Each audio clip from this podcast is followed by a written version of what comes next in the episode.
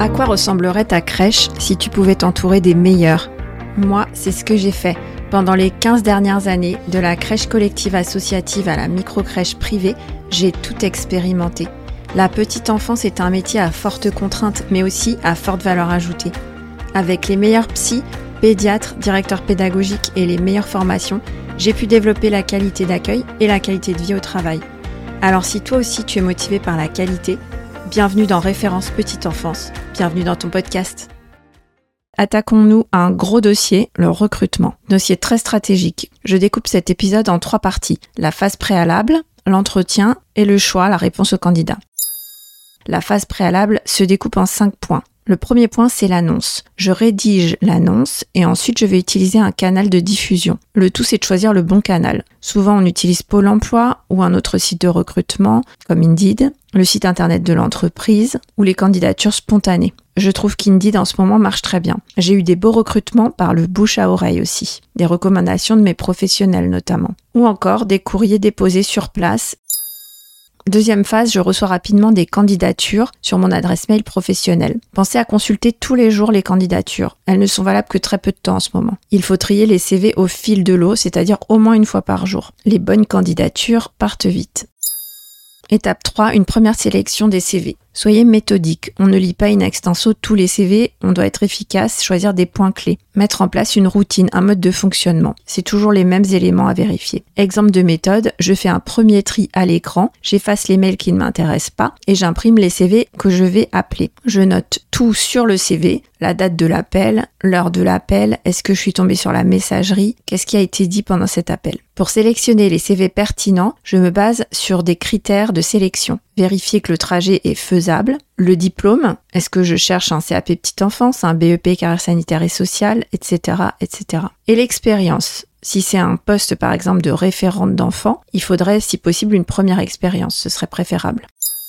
L'étape suivante, c'est la deuxième sélection qui passe par un appel téléphonique. Lors de cet appel, je vérifie les informations du CV. Est-ce que le trajet est réellement faisable? Est-ce que le diplôme a bien été obtenu? Est-ce que l'expérience est réelle? Il m'est régulièrement de découvrir lors de la conversation téléphonique que le diplôme n'avait pas été obtenu par exemple, ou encore que la candidate n'avait pas du tout regardé le lieu de la crèche et qu'elle trouvait que c'était beaucoup trop loin pour elle. La conversation au téléphone permet aussi de se rendre compte de la façon dont le candidat s'exprime. Est-ce qu'il est poli, cordial ou plutôt désagréable? Si cet échange est positif pour vous, vous proposez tout de suite un entretien. Dans le cas contraire, le processus s'arrête là pour le candidat. Point clé, n'hésitez pas à prendre un maximum de notes sur le CV pour assurer un bon suivi du recrutement. Quand on a appelé plein de personnes, on se souvient difficilement de ce qui a été dit. Deuxième point clé, vérifiez toujours l'email du candidat pour pouvoir le contacter par la suite. Les emails sur les CV sont régulièrement erronés. Enfin, dernière étape de cette phase préalable, je propose un entretien. Avant de passer mes appels, j'ai défini au préalable mes plages horaires disponibles je propose un entretien selon mes disponibilités, c'est-à-dire sans mettre l'équipe en difficulté. Généralement, je propose des après-midi de recrutement avec 4 à 5 entretiens, un toutes les demi-heures à partir de 14 heures. Si vous ne vous sentez pas à l'aise, demandez à votre N plus 1 de faire le rendez-vous avec vous, si c'est votre premier recrutement par exemple, ou si c'est un recrutement très important pour vous et que vous voulez avoir un deuxième avis. Quand vous avez fini votre appel, envoyez toujours un email de confirmation de l'entretien. Je vous donne un exemple dans les ressources de l'épisode. Les confirmations écrites d'entretien sont importantes. On a très souvent des personnes qui ne se présentent pas au rendez-vous. C'est pour ça que confirmer par écrit et même renvoyer un petit message le jour J, ça permet d'éviter trop de déconvenus.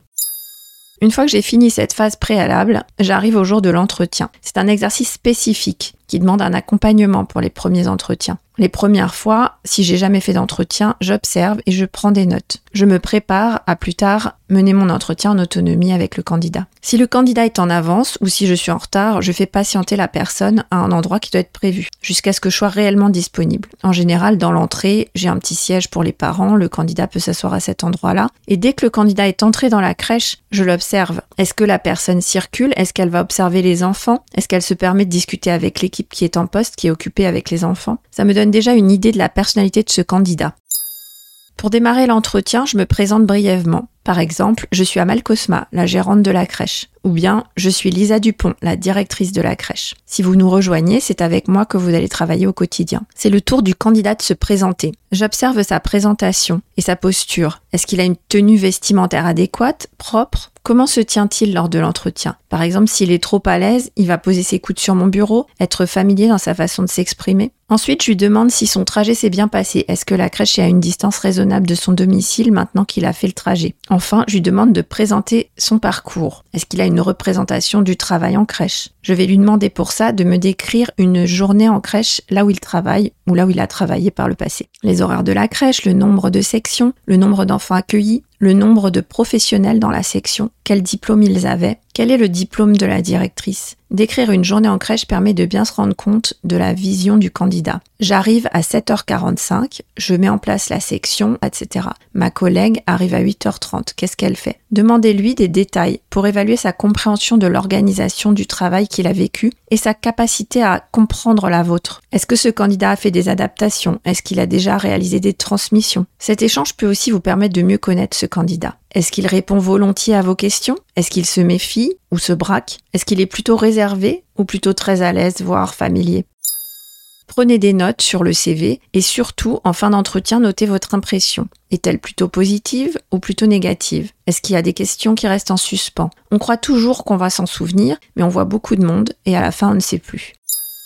Dernière partie de l'entretien, c'est le poste. Je présente le poste proposé. Exemple, un poste d'auxiliaire petite enfance dans une micro-crèche. J'accueille 13 enfants par jour de 8h à 19h. Vous faites partie d'une équipe de 4 professionnels avec 4 horaires. Notre projet pédagogique est basé sur la référence. Chaque personne a un rôle très précis dans notre organisation. Je précise si c'est un poste de référente de groupe où l'investissement auprès du groupe est très fort ou si c'est un poste de relais de référence. Dans ce cas, je fais attention à bien montrer l'enjeu de ce poste. Le rôle de cet agent est primordial pour la crèche. C'est lui qui tient le rythme de la crèche par ses tâches techniques dont tout le monde dépend. Pour en savoir plus, écoutez l'épisode 7 du podcast.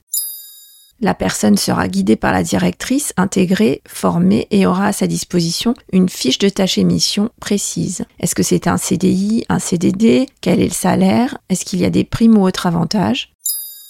J'aime préciser l'importance de l'assiduité et de l'investissement dans une petite équipe de 4 personnes. La microcrèche a des avantages certains, car c'est une petite structure conviviale où on peut faire un travail de qualité auprès de l'enfant, mais ça reste une petite équipe. 4 personnes, ça veut dire que dès qu'une personne est absente, c'est un quart de l'effectif en moins. Il faut bien s'en rendre compte, c'est un gros engagement. Une microcrèche, c'est moins flexible qu'une grosse crèche. Au-delà de la présence en poste, la ponctualité est primordiale aussi. Le rythme de la crèche est construit pour répondre aux besoins de l'enfant. Tout retard perturbe l'organisation de la crèche et se répercute sur l'accueil des enfants. Je précise aussi qu'en crèche, il y a des heures supplémentaires à réaliser en cas d'absence d'une collègue. Ça fait partie du travail en crèche pour respecter les besoins de l'enfant et le taux d'encadrement. Nous arrivons à la fin du recrutement, la réponse au candidat. Mes points clés de choix, c'est la ponctualité, la fiabilité, la politesse, la présentation, la clarté du propos, la motivation et l'engagement. Donc beaucoup de ce qu'on appelle aujourd'hui les soft skills, le savoir-être. Si je décide d'embaucher la personne, je relis bien mes notes, quelles conditions d'embauche ont été évoquées lors de l'entretien, je réfléchis à ce que je vais lui dire, une phrase simple pour expliquer mon choix, par exemple, j'ai reçu beaucoup de candidats pour le poste et c'est votre profil que j'ai retenu. Je vous propose le poste à partir du 2 janvier. Est-ce que vous êtes d'accord? Lors de l'appel, si la personne demande quelque chose, une modification des conditions du contrat ou de la date d'embauche, j'en prends note et je ne réponds pas trop vite si je ne suis pas sûre de moi. Je préfère y et rappeler la personne rapidement. Et enfin, si on est d'accord, je lui confirme tout par mail et je lui demande une confirmation par retour de mail. Pour conclure cet épisode, j'ajoute l'importance de répondre aussi quand on dit non. J'ai parfois négligé ce point en tant qu'employeur parce que je recevais beaucoup de candidatures et que je réalisais beaucoup d'entretiens.